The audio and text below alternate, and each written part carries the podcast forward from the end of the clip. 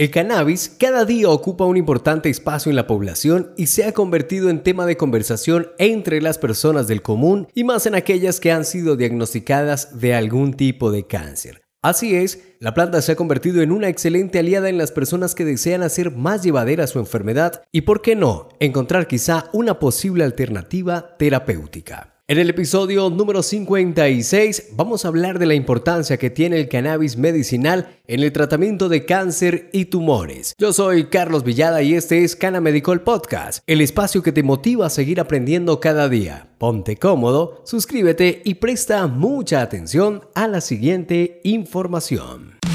Bienvenido al podcast de Cana Medical un espacio dedicado a compartir conocimiento y aprovechar los beneficios que brinda el cannabis medicinal.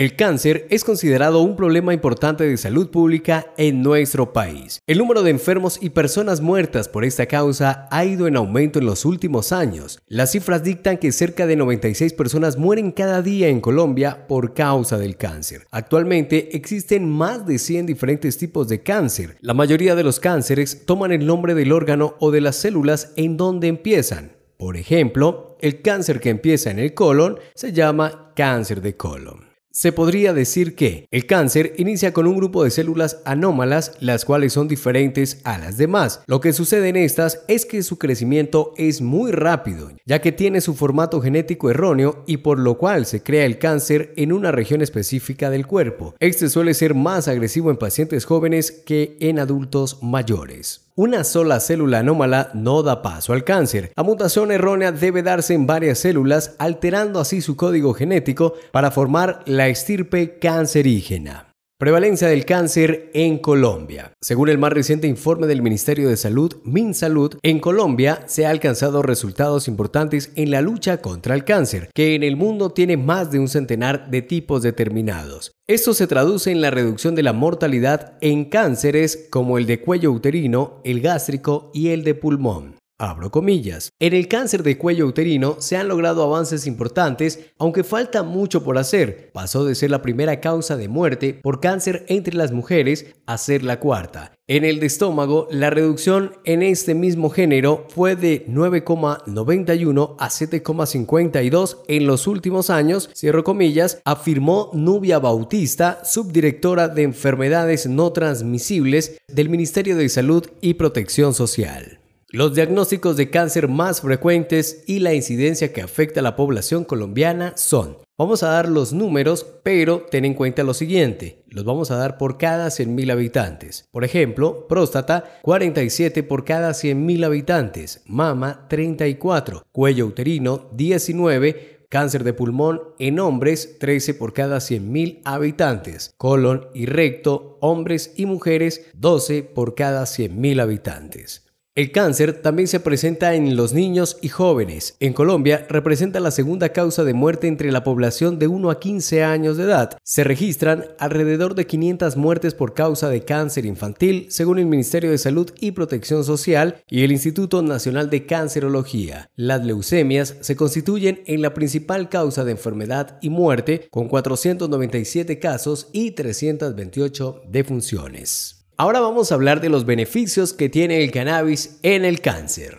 Teniendo en cuenta lo anterior, es importante conocer que hoy en día existen datos sólidos en los cuales se afirma que los cannabinoides ayudan a bloquear células cancerígenas, los cuales inhiben el paso de nuevos vasos sanguíneos en el tumor, haciendo que al tejido con cáncer no llegue suficiente sangre y de esta manera no crezca. A este fenómeno se le llama inhibición de la angiogénesis para prevenir la metástasis como popularmente se le conoce. El aceite de cannabis ayuda a que las células anómalas mueran, llamándole a este proceso apoptosis celular. Es decir, que la misma célula se suicida o muere, pero además de esto, los cannabinoides protegen a las células normales del tejido. En los tratamientos con cannabis tenemos varios factores y beneficios importantes que resaltar. Entre estos son Disminuye la ansiedad del paciente. Contrarresta las náuseas y vómitos, malestares provocados por la quimioterapia y radioterapia. Ayuda con el dolor crónico, mejora el apetito, ayuda a mejorar el estado de ánimo, fortalece el sistema inmune. También ha tomado una importante relevancia para brindar calidad de vida en aquellos pacientes terminales. Al reducir sus niveles de depresión y brindar una sensación de bienestar, la marihuana terapéutica es una excelente opción para personas a las cuales ya no les ha funcionado ningún tratamiento, incluso para pacientes a los cuales ya les han dado un tiempo determinado.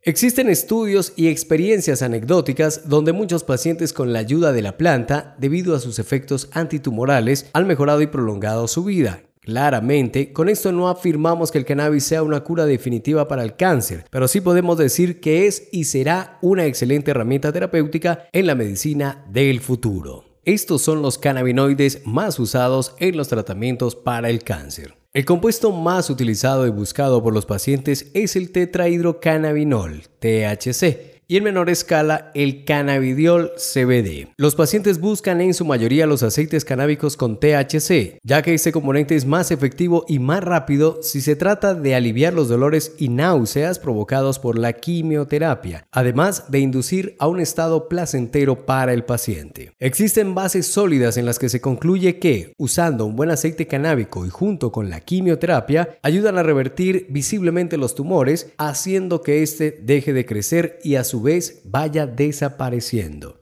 No es recomendable, si vas a usar cannabis, suspender tus tratamientos con quimioterapia. Lo ideal sería que utilices en conjunto estas dos herramientas terapéuticas para obtener mejores resultados. Ahora, si tu médico te indica que ya no vas a recibir más quimioterapia, te invitamos también a que continúes utilizando las propiedades benéficas que te otorga la planta. Esto nos lleva a pensar que existen muchas personas que pierden la oportunidad de usar este tratamiento alternativo por falta de conocimiento o miedos infundados respecto a la planta. Debido a esto, varios pacientes se sienten incómodos al preguntarle a su oncólogo si iniciar un tratamiento o no con aceite canábico. Pero si te asalta la duda de si debes o no preguntarle a tu médico, te invitamos a escuchar el episodio número 46, en los cuales hablamos si debes o no informarle al médico si quieres iniciar un tratamiento con cannabis medicinal.